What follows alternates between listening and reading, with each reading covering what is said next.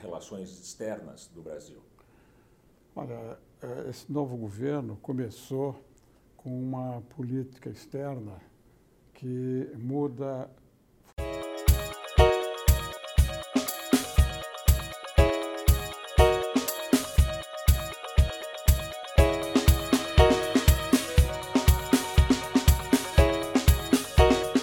fundamentalmente o que vinha sendo a política externa nos últimos três anos. Quer dizer, a política externa já tinha mudado. Olha, é, esse novo governo começou com uma política externa que muda fundamentalmente o que vinha sendo a política externa nos últimos três anos. Quer dizer, a política externa já tinha mudado nos 12 anos anteriores do governo do PT tinha voltado ao leito tradicional com ah, o governo Temer e agora com a eleição de um presidente eh, assumidamente de direita, um partido assumidamente de direita, e a escolha de um ministro exterior que ah, ah, apoiou essa posição de direita, nós tivemos uma mudança muito drástica pelo menos na retórica uh, da política externa. E isso uh, contamina toda análise que se faz da política externa. Uh, com um sinal trocado, se houve excessos durante o governo do PT. Não, eu vejo a política externa atual como diferente daquela tradicional do Itamaraty, com um sinal trocado. Se houve excessos durante o governo eh, do PT, em que eu mesmo critiquei muitas vezes a partidarização da política externa, a ideologização da política externa, tirando esses três anos uh, do governo Temer, agora nós estamos voltando à mesma partidarização, à mesma ideologização, só que com sinal trocado. Então, o, os excessos que houve do lado da esquerda começam a acontecer agora do lado da direita. É, mas até o momento, pelo menos, o que, é, o que tem mudado são ênfases. As grandes linhas da política externa, apesar da retórica muito forte, muito é, contundente da, do Itamaraty, as grandes linhas não mudaram. Por exemplo, a relação com os Estados Unidos. Ela sempre foi prioritária.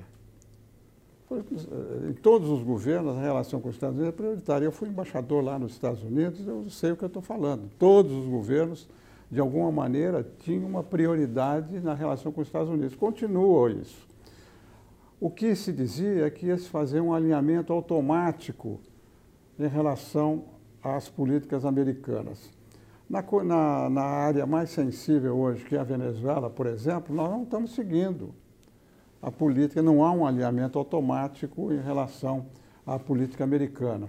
Em relação a Israel, também é um parceiro tradicional do Brasil. Desde 1947, o Brasil apoia a criação do Estado de Israel, tem relações muito estreitas com Israel, temos cooperação em várias áreas. Sempre foi um parceiro prioritário, agora é um parceiro prioritário, não mudou nada. E na ida do presidente a Israel, se dizia que ia se mudar a capital de Tel Aviv para Jerusalém. Aí sim seria uma mudança drástica da política externa.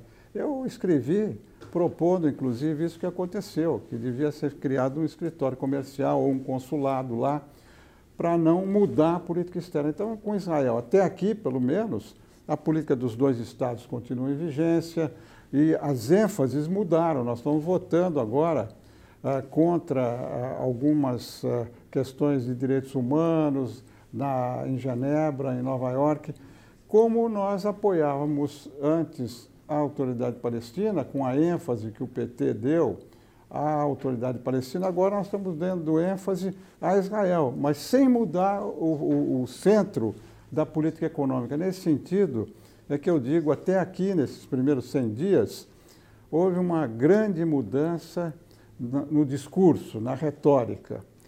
Mas as linhas gerais da política externa continuam as mesmas. É apresentada pelo governo atual, pelo ministro das Relações Exteriores, com uma grande mudança, mas na realidade, até aqui, a retórica, a ideologia é que tem prevalecido. Quer dizer, eh, se pensava que ia haver uma drástica mudança na política externa que poderia prejudicar os interesses brasileiros na exportação de alguns produtos para o mundo árabe.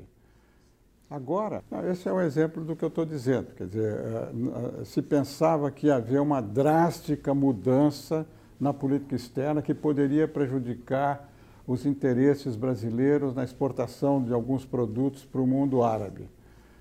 Agora, o presidente convocou, convidou os embaixadores para um jantar, ele anunciou a ida aos países árabes e não mudou nada. A mudança fundamental da política externa em relação ao Oriente Médio seria o abandono da política da criação dos dois Estados. Até agora não houve Israel. Então, como eu estou dizendo, a retórica uh, influencia a análise que se faz da política externa. Dizer, e depois desses avanços e recuos na política externa, houve vários. Esse não foi o, o, único que aconteceu em relação a Israel. Houve vários outros avanços e recuos, mas, como eu estou acentuando, a ideologia está contaminando a percepção que se faz da política externa, de maneira uh, distorcida de acordo com o viés das pessoas por causa do componente ideológico. Esse acordo do centro de, uh, que vai favorecer o centro de lançamento de Alcântara, olha, esse é outro ponto que é analisado de maneira uh, distorcida de acordo com o viés das pessoas por causa do componente ideológico. Esse acordo do centro de, uh, que vai favorecer o centro de lançamento de Alcântara começou a ser negociado há 20 anos atrás. Continua a ser negociado pelo governo Lula, continua a ser negociado pelo governo Dilma, continua a ser negociado pelo governo uh, americano, Temer. E agora foi concluído, depois de 20 anos, pelo governo Bolsonaro. Isso é uma política que vem há 20 anos. Havia objeções do ponto de vista do PT, isso foi corrigido agora e eh, não é uma base americana, essa é uma base de lançamento brasileira, aberto a todos os países. O que nós fizemos foi negociar um acordo que se chama de salvaguarda tecnológica, mas no fundo é um acordo de propriedade intelectual. Não é um acordo de transferência de tecnologia. É um acordo que permite empresas de qualquer lugar do mundo, do Japão, da Europa, de onde for, de Israel, que tenham componentes americanos nos seus produtos possam utilizar a base. Então, o que vai haver é um leasing, é uma, um aluguel de uma parte da base lá, cuja soberania é brasileira, nós não estamos cedendo soberania nenhuma, não é uma exclusividade americana, é uma base que pode ser utilizada por qualquer empresa com certas regras que o Brasil vai definir e que esse acordo com os Estados Unidos definiu para proteger a propriedade intelectual. É muito curioso que esse, a oposição a esse acordo se faça com base nessa questão da soberania. O que o que o que está por trás disso? Se diz que essa, esse acordo não é vantajoso para o Brasil porque nós estamos eh, cedendo aos Estados Unidos, o que, como eu expliquei, não é verdade, porque não é só para os Estados Unidos, é para qualquer país, para qualquer empresa de qualquer país, uma parte do território nacional que é fechado e que nenhum brasileiro pode entrar. Agora, se a gente eh, levar esse raciocínio a, a outros setores, na Fórmula 1, por exemplo, tem alguns galpões que são território brasileiro, que quando há um grande prêmio aqui, eles ficam fechados. Nenhum brasileiro pode entrar lá, porque há propriedade intelectual, há reservas de segredos na indústria automotiva nos carros de corrida. A mesma coisa é a base.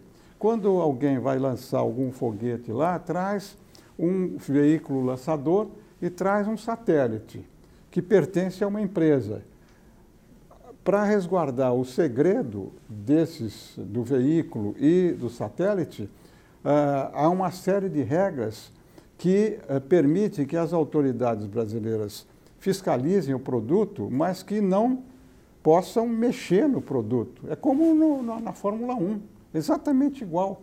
Mas agora, como há uma análise ideológica, política em relação a esse acordo. Uh, se diz que isso é uma, é uma quebra da soberania, que os brasileiros não podem entrar. Hoje não, não, é, não é verdade. Vai se tornar a maior economia. Não, não é verdade na realidade. Aqui nos Estados Unidos hoje, é, passa a ser o PIB, as né? relações do Brasil com a China. No bruto vai ser hoje. maior. Eu vejo com uma grande possibilidade de expansão. A China, hoje, em dois, três anos, vai se tornar a maior economia do mundo. A China e os Estados Unidos hoje é, passa a ser o PIB, né? o Produto Interno Bruto, vai ser maior da China do que nos Estados Unidos. Os Estados Unidos continuarão com toda a liderança tecnológica, estratégica, de defesa, por muitos anos. Mas em termos de, de, de PIB, de Produto Interno Bruto, a China vai passar os Estados Unidos. Já é um, um grande importador, um grande exportador, e vai continuar essa relação com o Brasil. Quando no começo do governo também a retórica ideológica falava do marxismo cultural, que a China estava comprando o Brasil, não estava comprando do Brasil, esses excessos acabaram. Acabaram, o governo teve que corrigir isso, os interesses brasileiros são muito grandes, sobretudo na área agrícola, na área mineral. Eu acho que há uma possibilidade eh, enorme de aumentar esse comércio e o que nós temos que fazer é a nossa parte. A China sabe o que ela quer do Brasil. O que, que o Brasil quer da China? O que, que o Brasil quer dos Estados Unidos? O que, que o Brasil quer da relação com a Europa? Por favor, não há clareza nisso. Não há clareza em nada, nem em relação aos Estados Unidos, nem em relação à Europa, nem em relação à China. A gente tá, tem uma relação com a China de exportação de produtos primários e importação de manufaturados e serviços e, e eu espero que a gente entre também na tecnologia. A China está lutando hoje com os Estados Unidos pelo controle tecnológico no mundo. Quer dizer, a briga aí é em outro nível. Quer dizer, é uma briga que começou com a área comercial, está entrando agora na área tecnológica e vai se estender ao longo das próximas décadas na, no controle da tecnologia militar, da estratégia militar. Então, nós estamos vendo um confronto entre a China e os Estados Unidos para a hegemonia no século XXI. Nós temos que ficar à distância, olhar sem tomar partido e procurar nos beneficiar no que sobrar para nós. Se houver um entendimento dos Estados Unidos com a China e a China eh, cumprir o que os Estados Unidos estão querendo, nós vamos perder espaço no mercado chinês, porque uma parte das obrigações que a China assumiria é comprar soja dos Estados Unidos. Então, nós temos que ver a relação com a China como uma grande oportunidade de diversificação, de buscar nichos de negócios na área de manufaturas na China. A China tem 1 bilhão e 400 milhões de pessoas. É impossível querer pro, produzir, não, produzir na China tudo. Eles importam muito, é um grande país importador. A gente, em vez de ficar reclamando, a gente tem que ver o, como é que a gente entra no mercado chinês. Aí a Apex, o Itamaraty, as associações, o setor privado, tem que, tem que é, procurar é, encontrar nichos no mercado chinês. A gente não vende café, não vende açúcar, a gente vende desde a colônia. Né? As pessoas vêm aqui e compram, vão na boa. Porque o Brasil, até pouco tempo atrás, é, em alguns setores até hoje, continua sendo comprado. O Brasil não vende. A gente não vende café, não vende açúcar, a gente vende desde a colônia. Né? As pessoas vêm aqui e compram, vão na Bolsa de Chicago e compram. Então você não tinha que fazer esforço para ampliar a exportação. 60%, 70% da exportação nossa hoje é de produtos agrícolas. Você não precisa fazer esforço nenhum. Você tem que melhorar a competitividade, ter preço, ter qualidade para exportar as coisas que a gente exporta, minério de ferro, soja, milho. Agora, para você exportar manufaturas, você precisa ter competitividade. Para ter competitividade, você precisa fazer o que o governo, na área econômica, está tentando fazer: aprovar essas reformas, melhorar a competitividade, eliminar o papel do Estado na economia, ter eh, portos, ter menos burocracia. Isso que a gente precisa fazer. E a partir do momento que você possa ter restabelecida a sua competitividade, você tem que ter uma política, a gente tem que saber o que a gente quer. O Brasil como sempre ficou numa posição muito confortável de ser comprado, e agora a gente tem que. A gente não, não. Agora, nesses últimos anos, é que a gente começa a ter a necessidade de ter uma estratégia. Na China, a gente não tem estratégia nenhuma. A gente tinha comprado cada vez mais produtos agrícolas e agora a gente tem que começar a ver como é que a gente exporta manufaturas para a China e para outros países. Agora, para isso, você precisa melhorar o clima interno. O governo que chegou de, de, de direita pela primeira vez em muitos anos tem claro, claramente duas prioridades e mais dois ou três setores importantes, que foi discutido na campanha. O primeiro é a agenda liberal de abertura da economia. O segundo é a agenda de costumes ultraconservadora. E depois a questão da corrupção e a questão da violência. São as prioridades desse governo. Isso foi discutido na campanha e ganharam e estão tentando executar. Na área econômica, eu acho que há um grande consenso de que essas reformas que estão sendo discutidas são fundamentais. A reforma da Previdência, a reforma tributária, a simplificação, a desburocratização, a reforma do papel do Estado, as concessões, privatizações, a infraestrutura, tudo isso é consensual. Um outro setor pode, pode reclamar aqui e ali, mas é consensual. A parte de costumes, não. A parte de costumes não é consensual, como nós, nós sabemos. Quer dizer, a questão da venda de armas, a questão de gênero, não é? de, de, das minorias uh, sociais, isso aí não é consenso. E vai haver um, uma, um grande debate. Na parte, na parte de, de violência, algumas medidas estão sendo tomadas. O pacote anticrime, que foi para o Congresso, e continua a haver a prioridade na Lava Jato. Então, uh, essa, essa agenda nova que foi discutida na eleição e um setor novo ganhou, novo no sentido ideológico, né? porque aqui no Brasil, até essa eleição, ninguém queria assumir o papel de direita. Era todo mundo de centro, centro-esquerda, esquerda, ninguém queria assumir. Agora um grupo assumiu esse papel e por isso a dificuldade do, do diálogo, porque essa retórica de direita está muito distante daquilo que a gente vem discutindo nos últimos 50 anos aqui no Brasil. Então é, é, é muito difícil você analisar ah, o que está acontecendo de maneira objetiva. Dizer, porque todo mundo ah, examina o que está acontecendo como deveria ser assim. Isso é outra, outra discussão, outra conversa. Quer dizer, vamos analisar o que está sendo feito, se isso é bom para o Brasil ou não.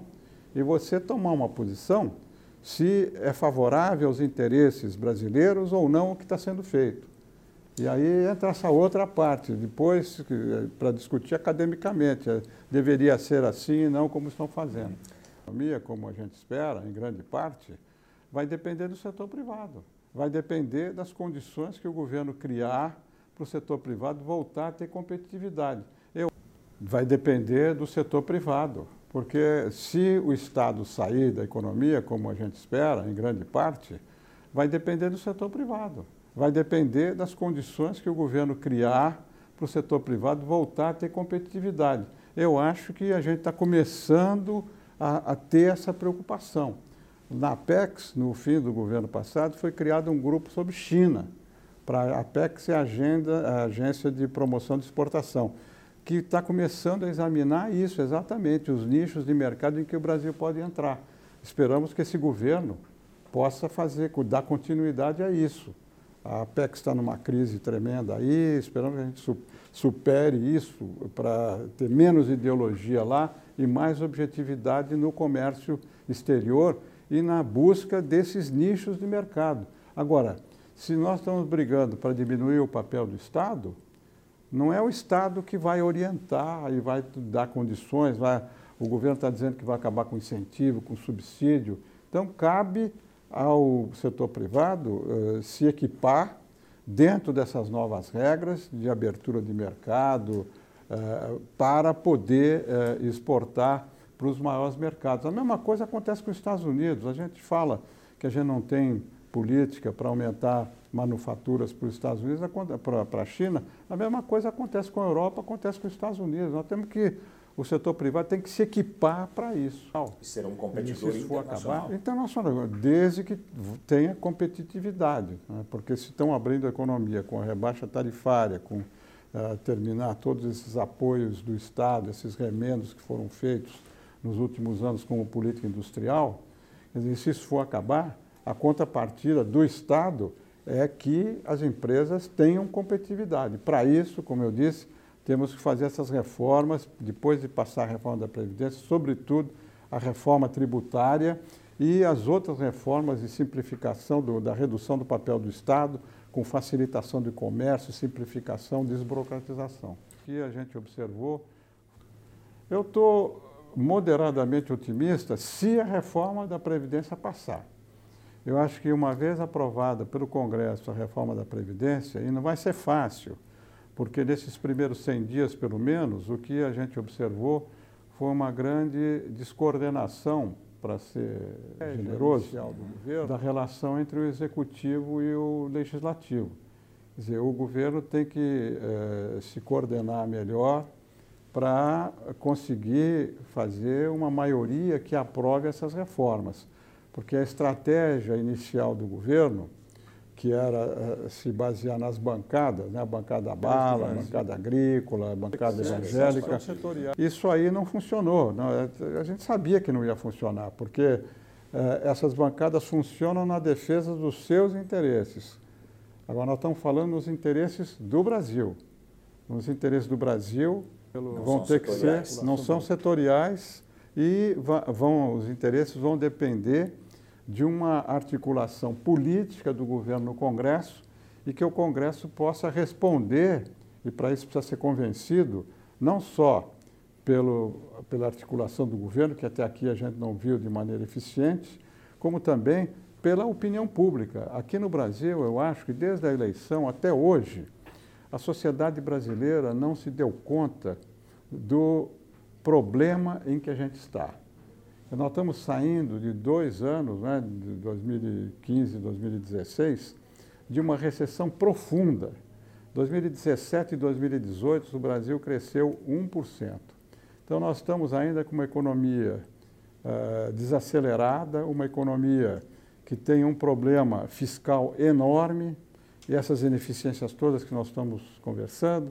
Isso aí, uh, ainda a sociedade não se deu conta porque a sociedade ainda e as corporações defendem os interesses setoriais, os privilégios, e uh, uh, essa crise em que nós estamos, pelo menos, colocou em evidência essas, esses problemas que são crônicos aqui no Brasil que ninguém queria enfrentar. Quer dizer, como é que um, um trabalhador se aposenta com R$ 1.500 e essas corporações de Brasília se aposentam com 25 mil?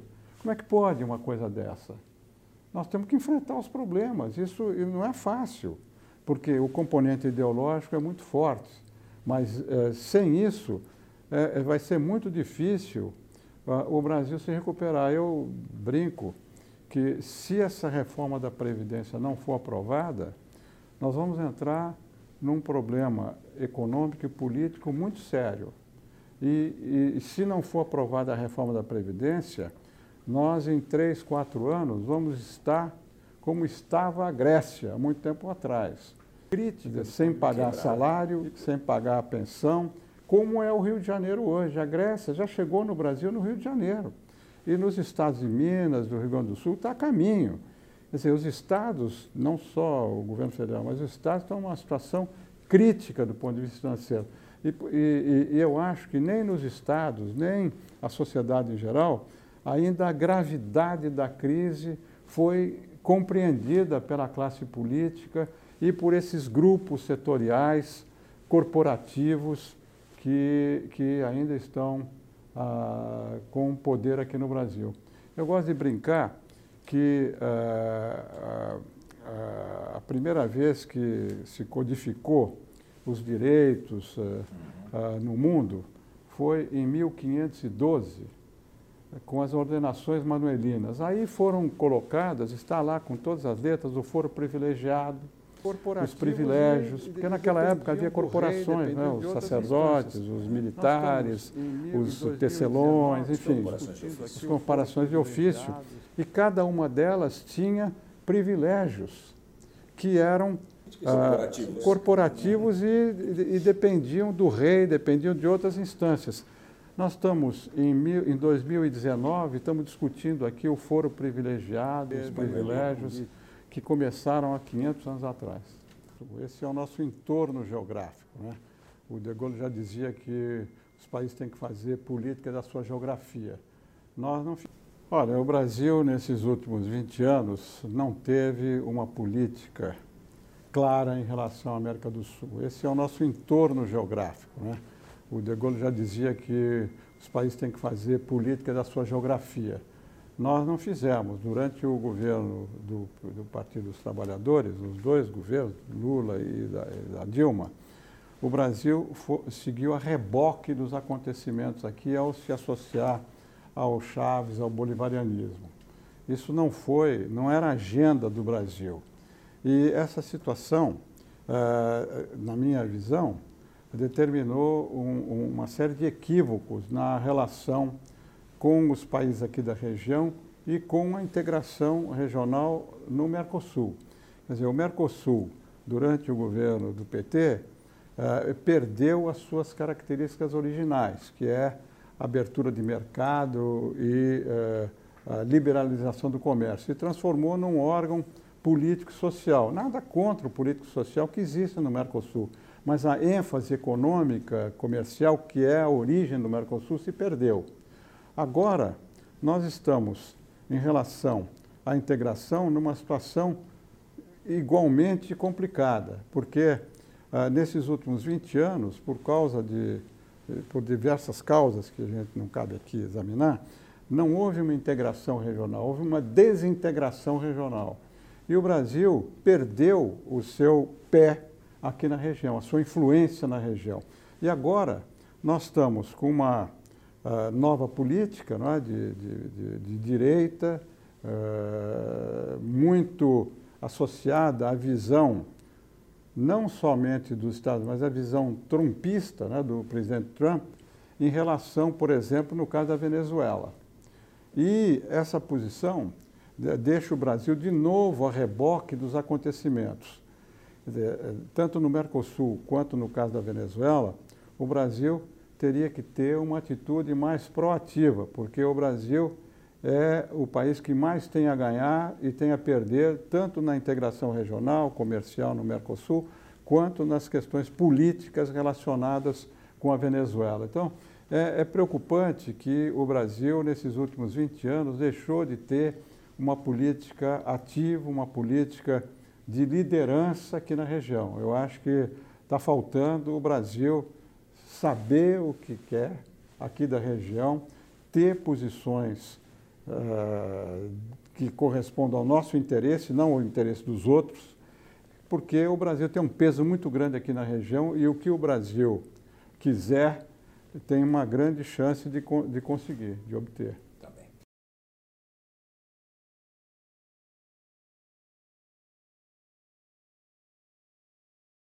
Acompanhe, assista e compartilhe o Planeta Azul. Acesse o nosso site.